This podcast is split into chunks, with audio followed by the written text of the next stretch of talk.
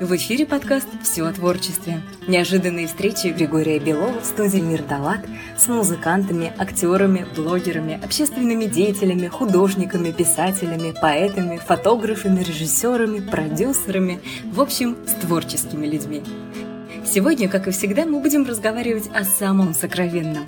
Только так можно говорить о мечтах и тайнах, о потере здравого смысла, о приобретении подлинного предназначения – кто же сегодня раскроет душу и поделится секретами творчества? Тайну раскроем прямо сейчас.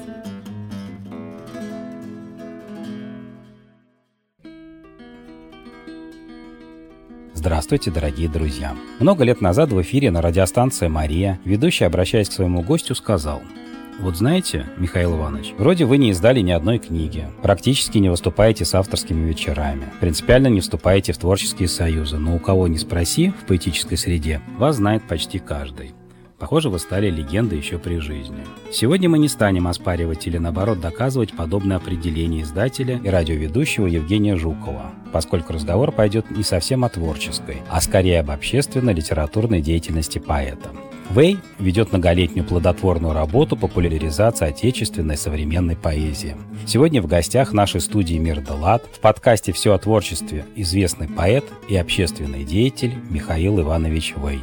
Здравствуйте. Приветствую вас, Григорий Игоревич. Всегда рад общению с вами.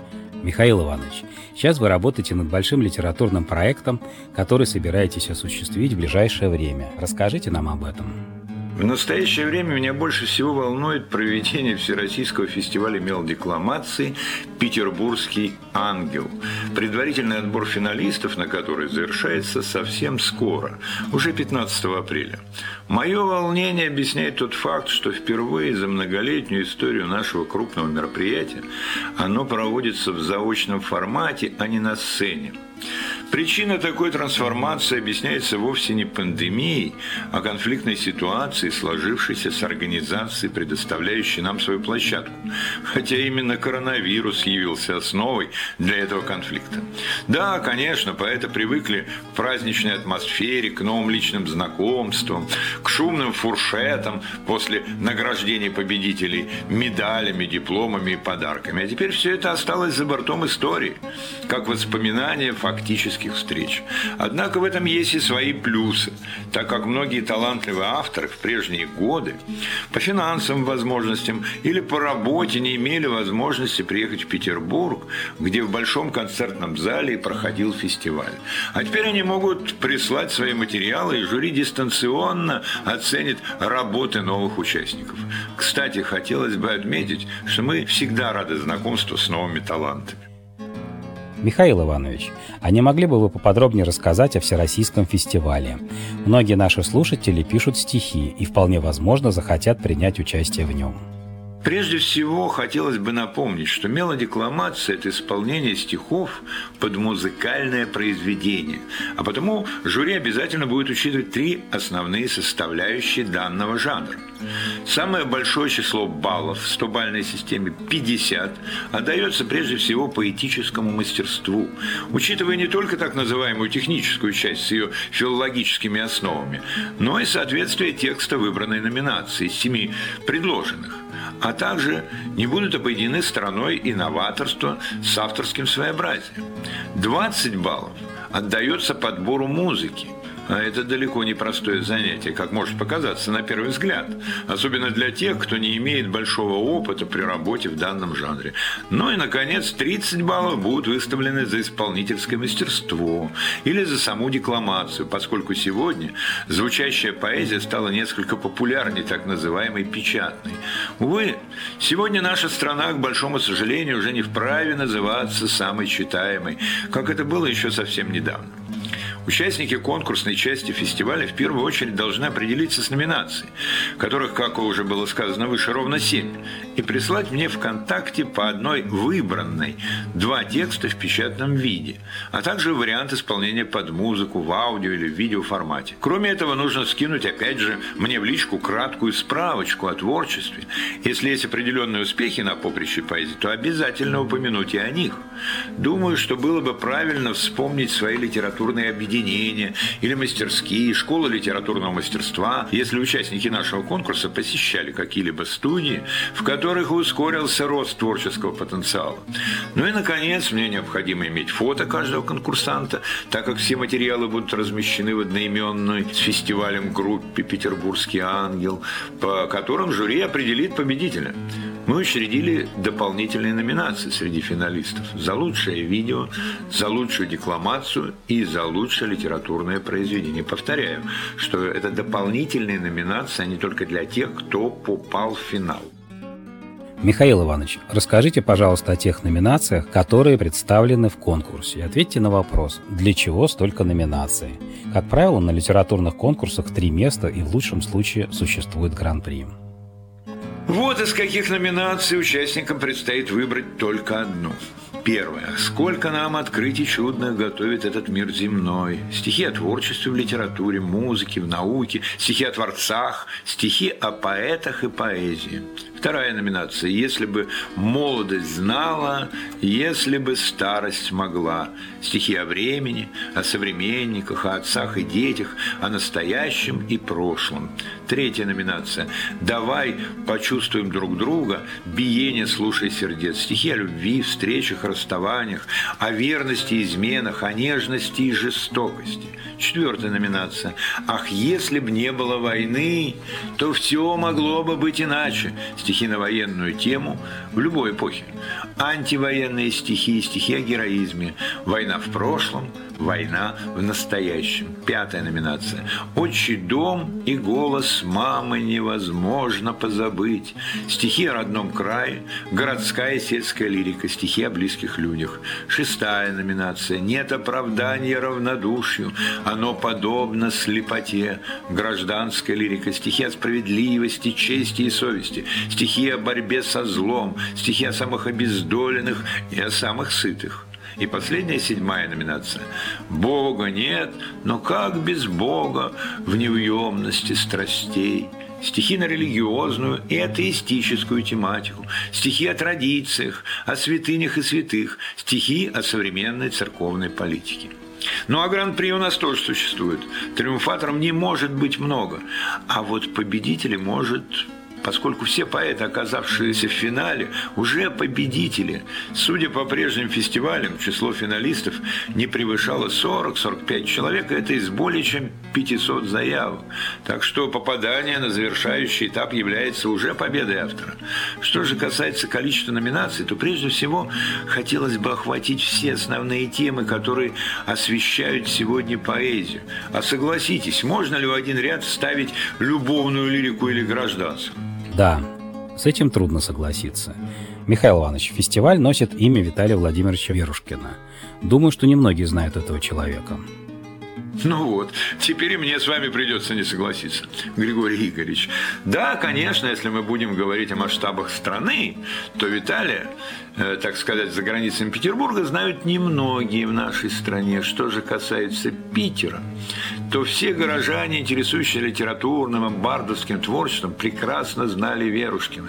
Он закончил Институт культуры, режиссерское отделение и долгие годы работал на ленинградском телевидении, являясь одним из авторов очень популярных в далекие времена программ «Кружатся диски», «Музыкальный ринг».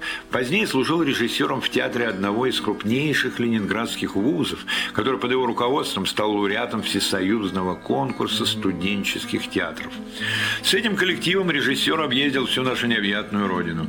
Годы перестройки внесли коррективы в судьбу художника, и он превратился в уличного поэта и музыканта. Тогда их было не так много, и, пожалуй, именно Виталий являлся самой яркой личностью по рейтингу популярности.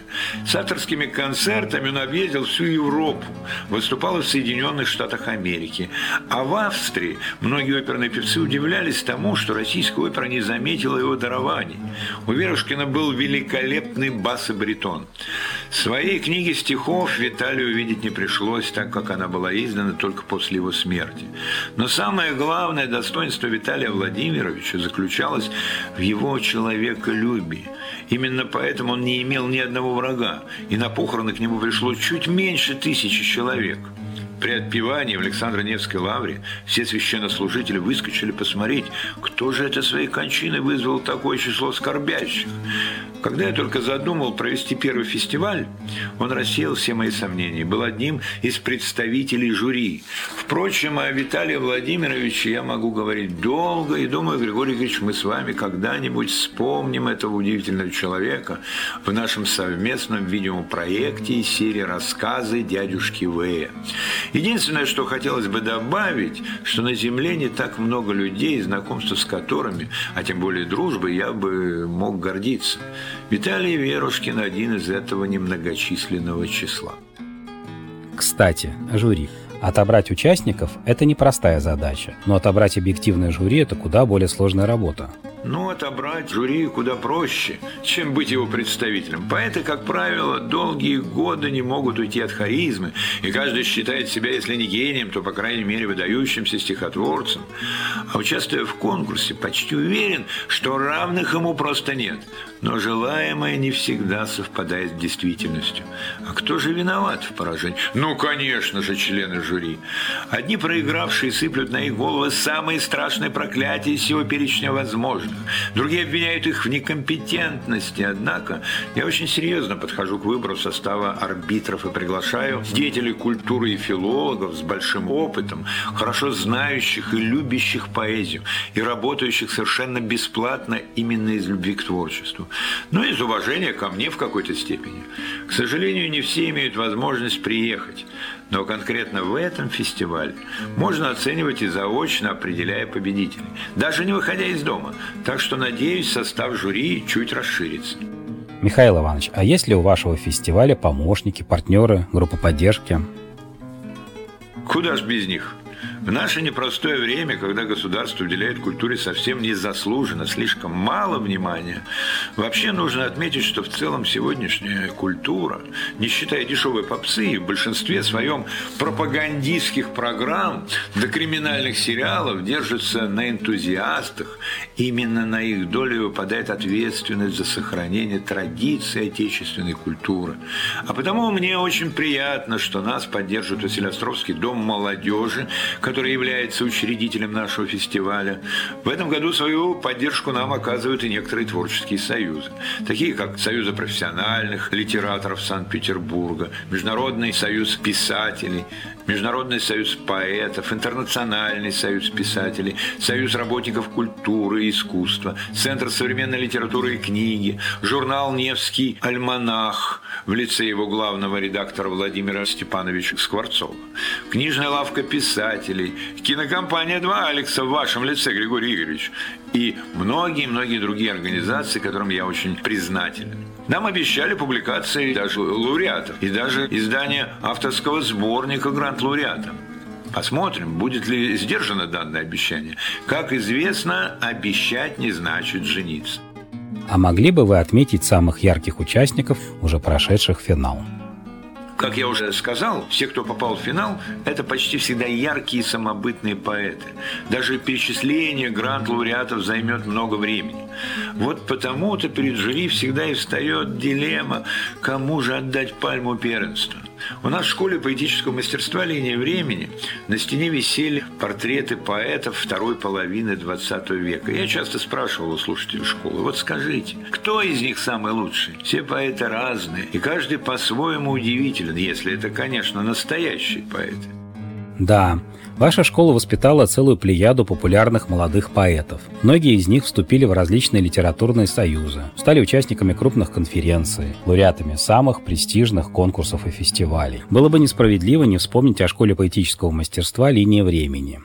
Я думаю, эта тема заслуживает отдельного эпизода в нашем подкасте «Все о творчестве» с Григорием Беловым. Надеюсь, мы обязательно встретимся и запишем отдельный подкаст.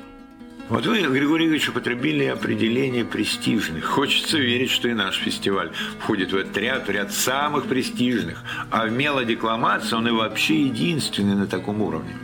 Хотя не только дурной, но и яркий пример может быть заразительным. Я уже слышал о нескольких подобных конкурсах, как у нас в Петербурге, так и в стране.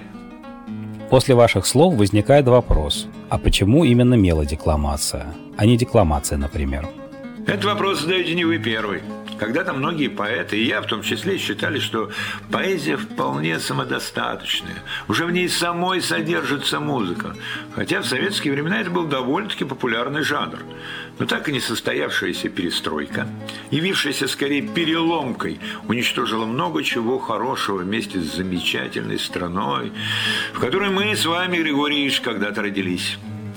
Была напрочь забыта и мелодекламация, но мне довелось услышать однажды довольно-таки посредственный текст в исполнении под музыку.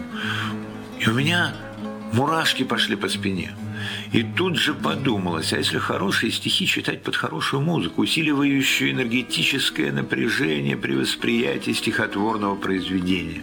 Я сперва сам на своем примере опробировал подобный вариант. А позднее стал одним из самых главных пропагандистов данного жанра и ничуть не жалею об этом. Еще совсем недавно, хотя уже прошло лет 10 с того времени, но в силу глубины своих лет э, это много, поэты записывали исполнение текстов и скидывали в интернет без музыкального сопровождения. Сейчас мало кто не пользуется музыкальным сопровождением. Думаю, в этом э, есть, пусть и не главное, но все же заслуга нашего фестиваля «Петербургский ангел». Хочется верить, что и в этом году мы постараемся не сильно акцентировать внимание на пословице про первый блин комом. И наш первый виртуальный фестиваль пройдет на высоком уровне. Ну а летом, когда откроются городские книжные аллеи, мы обязательно пригласим финалистов выступить на открытой сцене в самом сердце Невского проспекта на улице Малоконюшенной, рядом с памятником Николаю Васильевичу Гоголю против э, Казанского собора на большой литературный концерт. Так что кто-то приедет в Питер на чемпионат Европы по футболу, а, а кто-то поздравит финалистов Всероссийского фестиваля мелодекламации «Петербургский ангел». А что же это за площадка? Я-то прекрасно знаю ответ на данный вопрос, поскольку не только вел прямые трансляции книжных аллей, но и сам выступал на этих замечательных концертах, где вы, Михаил Иванович, выступали вроде ведущего. Но, думаю, далеко не каждому слушателю она хорошо знакома. Очень приятно, Григорий Ильич, что вы вспомнили о наших концертах, которые сделались воистину легендарными. Хочется верить, что и после нас они заслуженно войдут в историю питерской культуры. Надеюсь, четыре года своей жизни я потратил не зря на организацию подобных мероприятий. А потому пару слов скажу и о них. Долгое время мне приходилось искать вместе с администратором городских книжных аллей Горчковым Юрием Александровичем, чтобы что-то такое сотворить, что могло бы привлечь зрителей как можно больше на литературные концерты. Ведь многие считают, что сегодня хороших стихотворцев просто не существует. А как доказать, что это не так? И вот в результате подобных умозаключений мы решили привлечь для совместного выступления эстрадных певцов и даже танцоров. Мы нашли таких замечательных исполнителей, что зрителям на зрительской площадке книжных аллей стало тесно. Я стал узнаваемой фигурой в городе. Когда оказывался на Невском проспекте, ко мне подходили совершенно незнакомые мне люди и спрашивали, Михаил Иванович, а на следующем концерте будет выступать этот певец или эта певица? Но каждый зритель, приученный современным телевидением песенному жанру, который совсем не вспоминает поэзию, вынужден был слушать и поэтов. А послушав, часто открывал рот, и браво начинали кричать не только певцам, но и поэтам. И пошло-поехало. Позднее, при встрече на Невском, незнакомые мне люди уже спрашивали, а будет ли выступать такой-то поэт? А будет ли читать свои стихи такая-то поэтесса? Но случилось непредвиденное. В доме напротив сцены живет супружеская пара преклонных лет. И хотя мы выступали до 21 часа, они стали писать в различные станции, что спасу нет от этих певцов. Чиновники откликнулись. Их всегда волнует народное мнение. Вот попросил народ увеличить пенсионный возраст. Ну как не пойти ему навстречу? Вот и супружеской паре они уступили. Петь на книжных аллеях было запрещено. Обидно, конечно. И слава богу, Григорий Игоревич, что благодаря вашим репортажам многие концерты можно сегодня увидеть на экранах мониторов компьютеров. Получается так, Михаил Иванович, что замечательному проекту Содружества эстрадных певцов и эстрадных поэтов уже не жить? Ну, это не совсем так. Хотя и боязно забегать вперед, но недавно судьба свела меня с замечательной женщиной, директором культурного центра «Императорский дом Романовых» Ириной Юрьевной Трифоновой, которая предложила мне реанимировать данную идею, и уже 16 апреля мы попробуем возобновить наши замечательные концерты. Мало кто знает, какие великолепные певцы живут в северной столице. И вот поэты вновь выйдут на одну площадку вместе с ними ними в историческом месте Петербурга. Зал, конечно, не слишком велик, зато в нем царит незабываемая атмосфера прошлого, соединенного с настоящим. Что же, Михаил Иванович, желаю успеха во всех ваших начинаниях, которые, конечно же, не ограничиваются этими двумя проектами. И позвольте выразить надежду, что это не последний наш разговор. Мы обязательно поговорим о литературно-дискуссионном клубе СП или полностью «Стрелка поэтов», который много лет подряд собирается в Центре современной литературы и книги, бессменным председателем которого являетесь вы. Расскажем нашим слушателям о литературных пикниках на Крестовском острове, пригласим молодых стихотворцев на занятия вашей легендарной школы.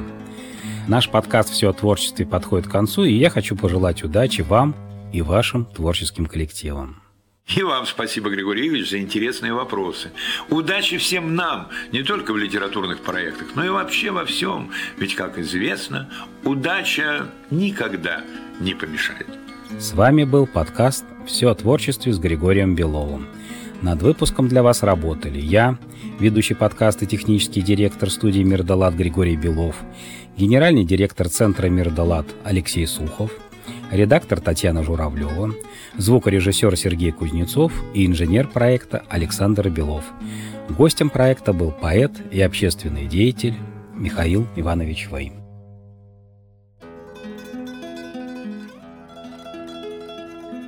Творчество пронизывает время и пространство, поэтому не стесняйтесь говорить о сокровенном, о своих мечтах и желаниях. И вот увидите, они начнут сбываться вместе с нами – с вами был подкаст студии «Мир Талат. Все о творчестве» с Григорием Беловым. Подписывайтесь на наш подкаст на всех удобных медиаплатформах.